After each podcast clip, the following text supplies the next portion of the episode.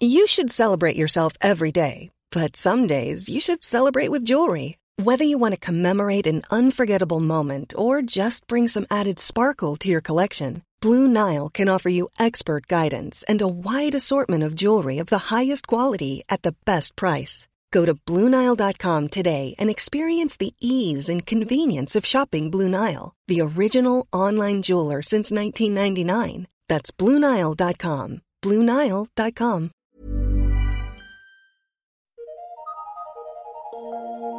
Eu sou Mário Persona e essas são as respostas que eu dei aos que me perguntaram sobre a Bíblia. Você perguntou se os cristãos serão salvos no dia da ceifa. Bem, se você ler apenas os evangelhos, chegará a conclusões incompletas sobre o nosso destino eterno, como você realmente acabou chegando. Porque o arrebatamento da igreja não tinha sido ainda revelado no tempo dos evangelhos. Lembre-se de que os evangelhos são dirigidos aos judeus, pois Jesus veio primeiro aos que eram seus, e esses não o receberam. A revelação da igreja foi dada só mais tarde, a Paulo, ao apóstolo Paulo. Portanto, tudo que você lê nos evangelhos tem a ver com o povo terreno de Deus e profeticamente com o remanescente de judeus fiéis que permanecerá na terra durante os anos da tribulação, para ser então introduzido no reino de mil anos de Cristo. Entenda que entrar no reino terrenal de Cristo não é o mesmo que ser salvo eternamente, pois as pessoas entrarão no reino vivas em seus corpos de carne e não glorificadas como estarão então os habitantes do céu naquela, naquela época, naquela ocasião. Então, a ordem dos eventos, levando em consideração a revelação dada a Paulo, é a seguinte: é a seguinte. Primeiro, acontecerá o arrebatamento da igreja que você encontra em 1 Tessalonicenses 4,17. Isso pode acontecer a qualquer momento, isto é, Cristo volta, mas não chega até a terra e nem é visto por todos. E aí então, dos céus, ele arrebata para si todos os salvos desde o princípio do mundo. Os que estiverem mortos ressuscitarão nessa hora, os que estiverem vivos serão transformados e subirão.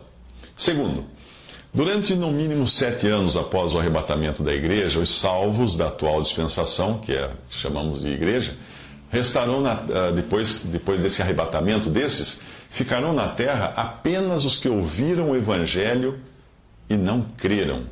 E também os que não ouviram o Evangelho e, portanto, não tiveram oportunidade de estar entre os salvos que foram levados ao arrebatamento. Os que ouviram o Evangelho na atual dispensação e não creram, não terão outra chance, pois Deus os fará crer na mentira do anticristo que se levantará após o arrebatamento da igreja. Isso você lê em 1 Tessalonicenses 2, de 7 a 12, e por aí você já pode entender que aquele, aquela ideia do, do livro e dos filmes deixados para trás é totalmente errada.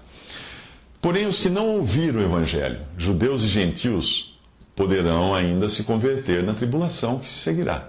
Esses serão as ovelhas, os gentios serão as ovelhas, e os pequeninos irmãos serão os judeus de que fala em Mateus 25, enquanto os incrédulos, nessa ocasião, da, da, grande tribulação ali, serão os bodes, do mesmo, do mesmo capítulo 25 eh, de Mateus, ou então o joio de Mateus 13, que será ceifado por anjos. Terceiro, no final da tribulação, os, os salvos que foram arrebatados sete anos antes voltarão com Cristo para julgar as nações, e aí então terá início o milênio, o reino de mil anos de Cristo sobre a terra. Os que foram arrebatados antes não participarão do reino na terra, como súditos de Cristo na terra, mas reinarão com Cristo por sobre a terra. Isso está em 2 Timóteo 2,12. Entrarão no milênio, no reino milenial de Cristo aqui na terra, apenas os judeus e gentios convertidos durante o período da tribulação. E é aqui que entram as palavras de Mateus 13, e é aqui que os anjos podarão o joio, que seria o dia da ceifa, por meio da morte, e protegerão o trigo, que seriam os fiéis. É aqui também que acontece o que está descrito em Mateus 24, ah, versículos 38 a 41, que diz: Porquanto, assim como nos dias anteriores ao dilúvio, comiam, bebiam, casavam e davam-se em casamento, até o dia que Noé entrou na arca e não, não o perceberam, até que veio o dilúvio os levou a todos, assim será também a vinda do filho do homem. Então, estando dois no campo, será levado um, e deixado o outro. Estando duas moendo no moinho, será levada uma e deixada a outra. Aqui, nessa passagem, ele está falando desse juízo de morte. Os que são levados aqui são ceifados pela morte. Assim como o dilúvio, quando fala do dilúvio, fez levar a todos. Ficam no mundo apenas os convertidos, judeus e gentios. Isso nada tem a ver com a igreja, que nesse momento dessa descrição de, de Mateus já subiu, antes, sete anos antes, pelo menos, já subiu aos céus. Veja que essa salvação de que fala aqui é uma salvação apenas da carne, isto é, do corpo.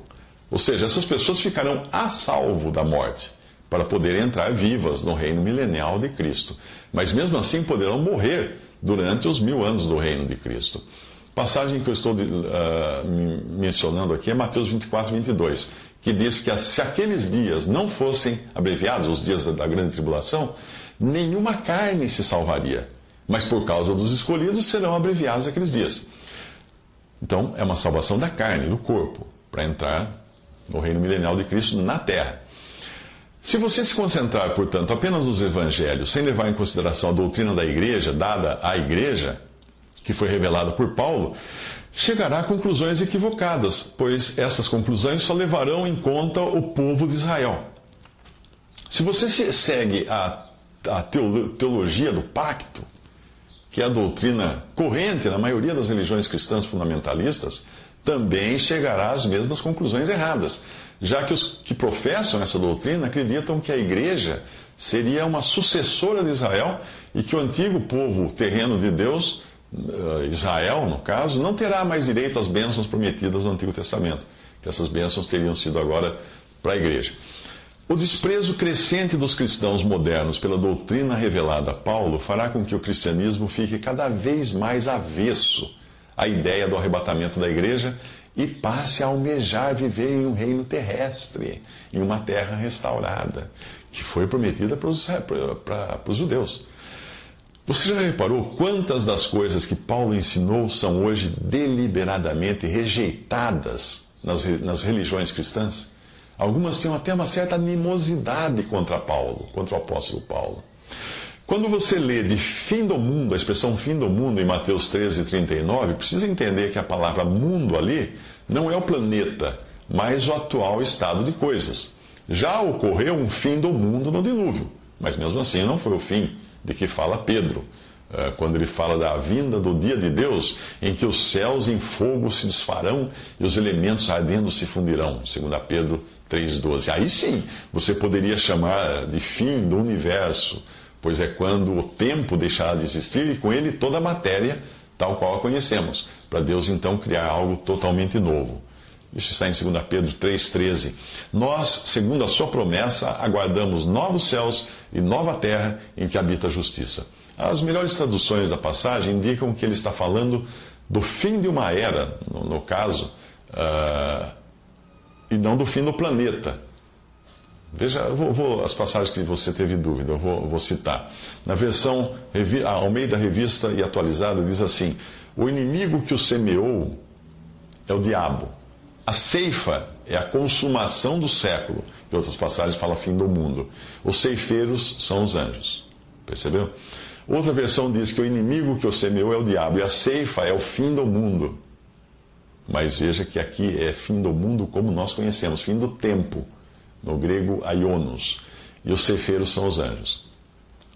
Darby, na tradução dele, diz, uh, vou traduzir do inglês, e o inimigo que semeou é o diabo, e a ceifa é a, a, o término desta era, e os ceifeiros são os anjos. Nessa ceifa, também descrita em Mateus 25, são os anjos que recolhem os salvos na proteção do celeiro Porém, no arrebatamento, é o próprio Senhor quem vem buscar os seus. Portanto, não aguarde por uma ceifa, aguarde pela vinda, vinda do Senhor no arrebatamento.